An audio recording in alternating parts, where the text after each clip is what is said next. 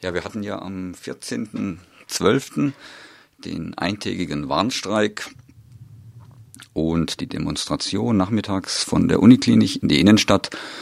Man kann sagen, der bisherige Höhepunkt, die Demo zumindest, war ja sehr groß, so 800 bis 1000 Leute an der Uniklinik selber am Torbogen, was bestimmt auch an der Uhrzeit lag, 14.30 Uhr, das ist Ende des Frühdienstes, da sind bestimmt alle Kolleginnen, auch nicht nur Pflegerinnen, dabei gewesen. Wir sind dann Richtung Innenstadt gegangen, viel zu schnell, das war auch die Manöverkritik gestern auf einem Treffen, wir waren praktisch vor dem geplanten Zeitraum, das würde bei keiner autonomen oder sonstigen Demo passieren, praktisch schon am Ort. Da war teilweise die Technik noch gar nicht da. Leider ist dann der Frühdienst, der massiv da war, auch im Zuge der Demo schon wieder gegangen. Also ich glaube, wir sind mit 600, 700 Leuten am Platz der alten Synagoge angekommen. Aber wie gesagt, die Demo war sehr breit. Wir hatten eine Auftaktdemo im Oktober, glaube ich. Da war, würde ich mal sagen, nur ein Drittel der Leute äh, dabei. Man kann also sagen, dass die Mobilisierung in den letzten drei Monaten deutlich zugenommen hat.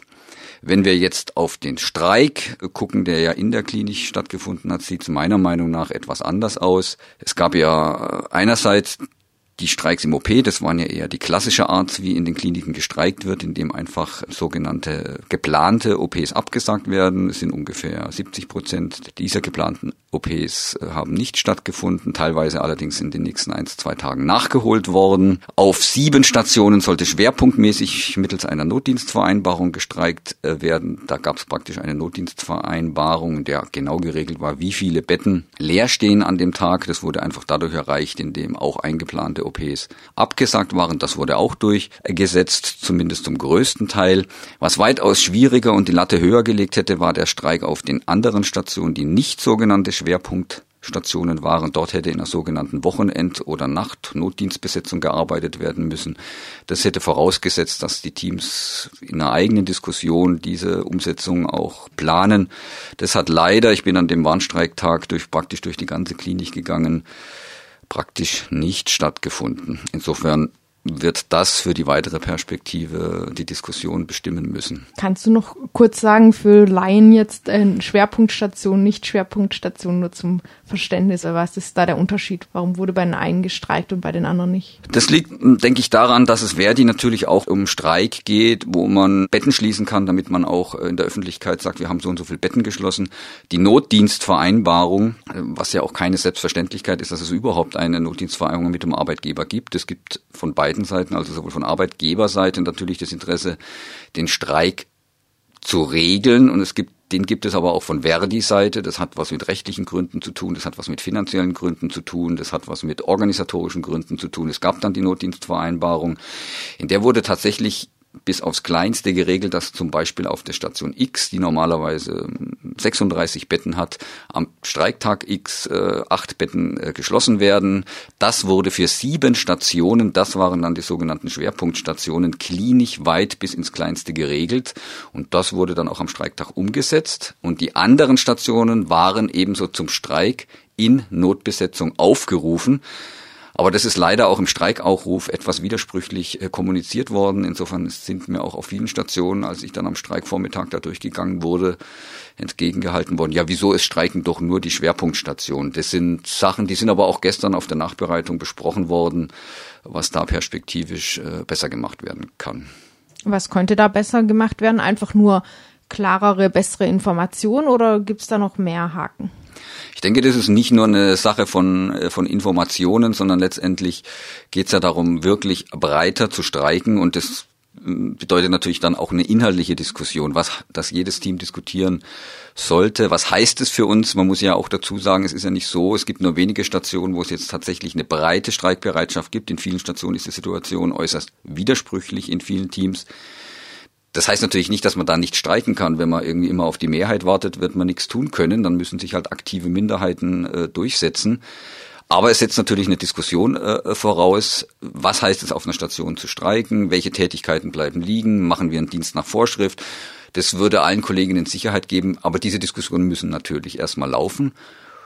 Und das ist was, was in der ganzen Streiktaktik bisher leider äh, unterbelichtet ist. Es würde natürlich auch eine Diskussion mit den anderen Berufsgruppen voraussetzen, die ja teilweise leichtere Hebel hätten als wir, als, als wir als Pflegepersonal, den Ablauf äh, zu blockieren oder zu streiken. Also sprich ein gemeinsamer Streik zum Beispiel mit Ärztinnen oder auch technischem Personal und Pflege zusammen? Äh, ehrlich gesagt denke ich da an die Ärztinnen eher in letzterer Instanz. Da ist man eigentlich schon froh, wenn sie keine Steine in den Weg legen.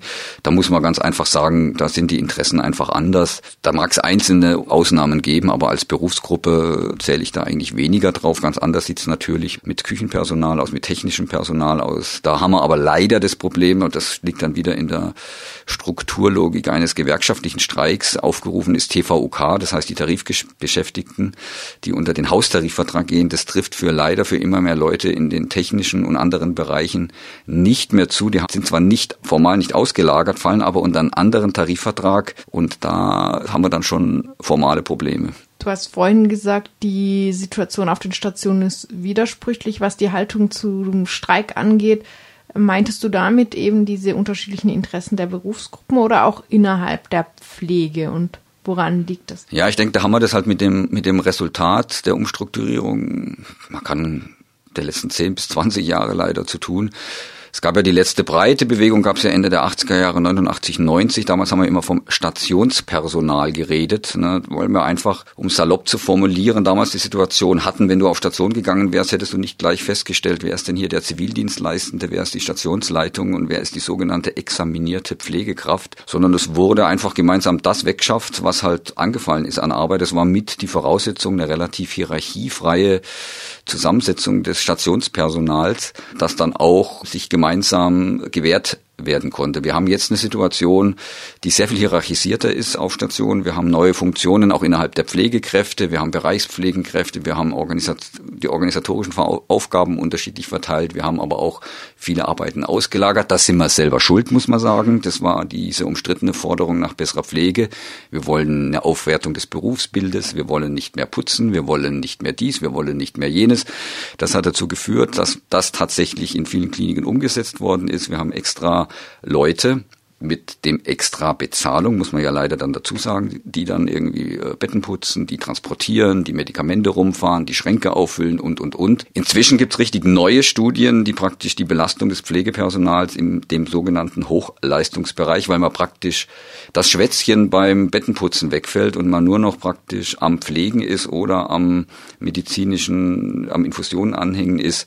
Das ist Ergebnis teilweise unserer eigenen widersprüchlichen Diskussion früher und jetzt führt's dazu, dass man es sehr einen sogenannten sehr komplizierten Qualifikationsmix, nennt man das ja heutzutage, auf Station haben. Und das erschwert natürlich auch die gemeinsame Mobilisierung enorm. Das gilt für die Stationen, gilt aber natürlich für die Gesamtklinik. Konntest du da feststellen, wo die Unterschiede liegen? Also kann man sagen, eher die niedriger qualifizierten, schlechter bezahlten Kräfte sind eher zu Streik bereit oder ist es vielleicht auch umgekehrt? Dadurch, dass der Streik ja nur wirklich erstmal nur das Pflegepersonal äh, betrifft, obwohl formal alle Tarifbeschäftigten aufgerufen sind, weil ja auch das Thema Pflege in der Öffentlichkeit das heiß gekochte Thema ist und deswegen will sich die Gewerkschaft natürlich auch auf dieses Thema, äh, die Kampagne auf dieses Thema eng führen. Die Pflegekräfte sind ja erstmal in der Diskussion nicht unterschiedlich bezahlt. Ne, das betrifft eigentlich die Hilfskräfte, dann äh, Pflegehelferinnen, dann aber auch Leute, die wirklich sagt, sogenannte zuarbeitende Dienste machen. Da haben wir tatsächlich das Problem, dass einzelne Leute sich durchaus auch auf der Demo und auch auf dem äh, beteiligen wollen und die, die ganze Kampagne sehr wichtig finden. Aber für sie gibt es erstmal so keine, keine eigenen Forderungen. Insofern ähm, ist das noch eine Grenze, um wirklich zu einer gemeinsamen Mobilisierung zu kommen. Also das heißt, der ganze Pflegestreik hat sich noch nicht mal auf die Pflegehelferinnen bezogen, sondern nur auf die. Also auf die zuarbeitenden mhm. Leute irgendwie, die sind erstmal zwar formal aufgerufen, aber fühlen sich durch die Forderungen, durch die bisherigen Forderungen, sind sie noch nicht explizit angesprochen. Kommen wir da noch einen Moment zu diesen Forderungen. Eine Kernforderung war eine Mindestbesetzung an Personal. Wie wird das verstanden? Wie kann man diese Forderung inhaltlich füllen? Zunächst mal ist es ja einfach so, wir haben ja eine Entwicklung, die mit den Fallpauschalen seit 2004 angefangen hat. Da kann man es einfach zusammenfassen, dass wir immer mehr äh, Patienten immer schneller durch die Betten gepflegt werden. Das führt einfach zu einer Intensivierung des Arbeitstages. Jetzt mit einer Mindestbesetzung zu kommen, ist einfach der Versuch, da eine untere Auffanglinie endlich mal äh, einzuziehen. Man muss sich ja ehrlich gesagt wundern. Wir haben seit Jahren eigentlich mehr in der Öffentlichkeit, ja schon in den Medien, richtig gehende Aufschreie über die Zustände in deutschen Kliniken. Hin und wieder mal wird über hygienische, hygienische Zustände äh, gesprochen. Und denke ich, es ist jetzt höchste Zeit. Bisher war die Schere eigentlich sehr groß zwischen den der realen Entwicklung Entwicklung und dem, was an, an Gegenbewegungen in den Krankenhäusern passiert ist, nämlich eigentlich fast gar nichts. Das hat sich jetzt in den letzten ein, zwei Jahren geändert. Die Mindestbesetzung orientiert sich meistens an irgendwelchen Zahlen. Dann werden dann gerne gesagt, in Schweden zum Beispiel hat eine examinierte Kraft irgendwie sechs Patienten, in Deutschland wäre es fast das Doppelte. Das Problem an diesen ganzen Zahlen ist, da werden oft Äpfel mit Birnen verglichen. Da weiß eigentlich niemand genau, wie die unterschiedlichen äh, Systeme funktionieren. Fakt ist, dass die Arbeitgeber bislang in den äh, Verhandlungen eigentlich nur Aufstockung der Pools, also von praktisch flexiblen Springerpools angeboten haben. Einfach deswegen, weil natürlich, das kann man auch gerne zugestehen, auf einer Station X ist vielleicht eine Besetzung von einer Pflegekraft auf sechs Patienten gut, auf der nächsten ist sie zu schlecht. Das ist einfach sehr unterschiedlich. Deswegen wäre eigentlich äh, meine Forderung, und so wurde sie gestern eigentlich auch auf dem Nachbereitungstreffen nach dem Streik diskutiert, dass es sowas wie eine Landkarte geben müsste. Also der Uniklinik, eine Landkarte mit praktisch den unterschiedlichen Abteilungen und Stationen. Und die Teams eigentlich selber sagen, wir bräuchten die Besetzung, um hier vernünftig arbeiten zu können und eben keine Pools, die eigentlich nur eine Flexibilisierung der Arbeitskraft bedeuten. Wurde dann auch schon vereinbart, gestern daran zu arbeiten, dass die verschiedenen Stationen sich überlegen, was Sie bräuchten? Das hat begonnen, wie gesagt, der Fahrplan ist ja jetzt etwa der. Am Montag gab es nochmal nach dem Warnstreik praktisch Tarifverhandlungen. Dort sind die Arbeitgeber von ihrem Angebot 100 Stellen in Pools für alle vier baden-württembergischen Unikliniken äh, anzubieten, also ein Tropfen auf den heißen Stein, auf 120 äh, Stellen hochgegangen. Also da brauchen wir auch nicht weiter drüber reden. Und es hat jetzt angefangen, ob man jetzt tatsächlich mit der Erstellung von so einer Landkarte beginnt, um die dann bei den Tarifverhandlungen, die im Januar, am 15. Januar äh, weitergehen sollen, äh, einzubringen. Also wir sitzen hier jetzt und sprechen auch über das Thema, weil es tatsächlich mehr Öffentlichkeit bekommen hat. Was würdest du denn sagen, warum ist es diesmal gelungen, doch zumindest deutlich mehr Leute, wie du vorhin gesagt hast, für das Thema zu interessieren und auch für den Streik, die Proteste zu mobilisieren und wo liegen vielleicht auch die Grenzen? Ja, ich würde vielleicht mal zwei Grenzen sagen, aber nochmal vielleicht zu den Gründen, warum es jetzt breiter geworden ist. Also erstmal ist der Grund, warum es jetzt breiter geworden ist, dass die Situation zu schlecht ist. Ne? Also das ist einfach so, dass auch in der Uniklinik in den letzten fünf bis zehn Jahren einfach teilweise die Situation über die Grenzen hinaus strapaziert worden ist. Da kann man ja durchaus auf diese Überlastungsanzeigen hinweisen, die in den letzten Jahren an der Uniklinik äh, gesammelt worden sind, wobei die natürlich allein nur ein Hinweis auf das Drama dahinter sind. Dann haben wir ja, wie gesagt, habe es ja schon eingangs erwähnt, eine relativ kleine Demo für einen Betrieb von 10.000 Leuten gehabt, mit ein paar hundert Leuten. Das liegt meiner Meinung nach in der Kollegensituation. Ich habe von der Umstrukturierung äh, gesprochen, irgendwie in den 10 bis 15 Jahren. Das führt einfach dazu, wir haben junge Kolleginnen, die einfach noch nie eine Arbeitskampferfahrung haben, die auch keine gewerkschaftliche Erfahrung haben. Und wir haben auf der anderen Seite in der Uniklinik eine sehr alte Belegschaft. Wir haben wirklich, äh, die Uniklinik hat eine überdurchschnittliche Anzahl von plus 50 Beschäftigten. Das sind wiederum Leute, die auf ihrer Grund ihrer persönlichen Situation hoffen, sich bis zur Rente durchzurobben, äh, was für viele äh, für Probleme auf der Zielgeraden führt aufgrund der gestiegenen Arbeitssituation. Das insgesamt führt aber dazu, dass wir eine Belegschaft haben, die sehr schwer zu mobilisieren ist. Das ist erstmal was, das hat mit Gewerkschaft gar nichts zu tun. Die Gewerkschaft hat jetzt Hilfe genommen. Sie hat sich dann seit Oktober ein privates Dienstleistungsunternehmen engagiert. Das sind praktisch Organizer, die dann in Vollzeit seit Oktober versucht haben, praktisch meine Kolleginnen uns praktisch so ein bisschen flott zu machen. Das, denke ich, hat dazu geführt, dass das Thema tatsächlich auf den Stationen breiter zum Thema geworden ist. Das hat dazu geführt, dass die Demo so breit geworden ist dass die Mobilisierung breiter geworden ist. Aber wie nachhaltig das wird, das wird sich, glaube ich, letztendlich entscheiden, dass eine Selbstorganisierung in Gang kommt oder auch eine Diskussion, wirklich breitere Diskussion unter den Leuten zusammenkommt, die diese Schienen, diese Grenzen, die es jetzt erstmal vielleicht gebraucht hat, um in Gang zu kommen, dann aber auch ein bisschen in Frage stellt und auch, auch überwindet. Weil Verdi ist klar, wir haben eine Organisation, Verdi ist Anfang der 90er Jahre mit drei Millionen Mitglieder gestartet, hat eine Million Mitglieder verloren. Da geht es gar nicht darum zu sagen, da sitzt irgendwo jemand, der sich jetzt überlegt, wie steuere ich die Kampagne, dass das irgendwie so funktioniert, wie wir es brauchen. Da ziehen einfach die strukturellen Probleme von so einer Riesenorganisation. Da geht es um Geld, da geht es um Pöstchen, da geht es um Finanzen.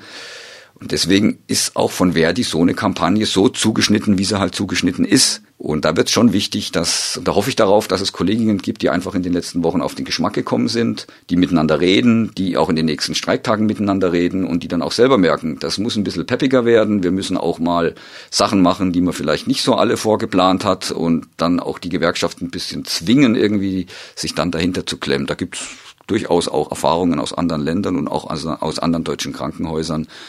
Aber das steht, denke ich, da stehen wir noch davor.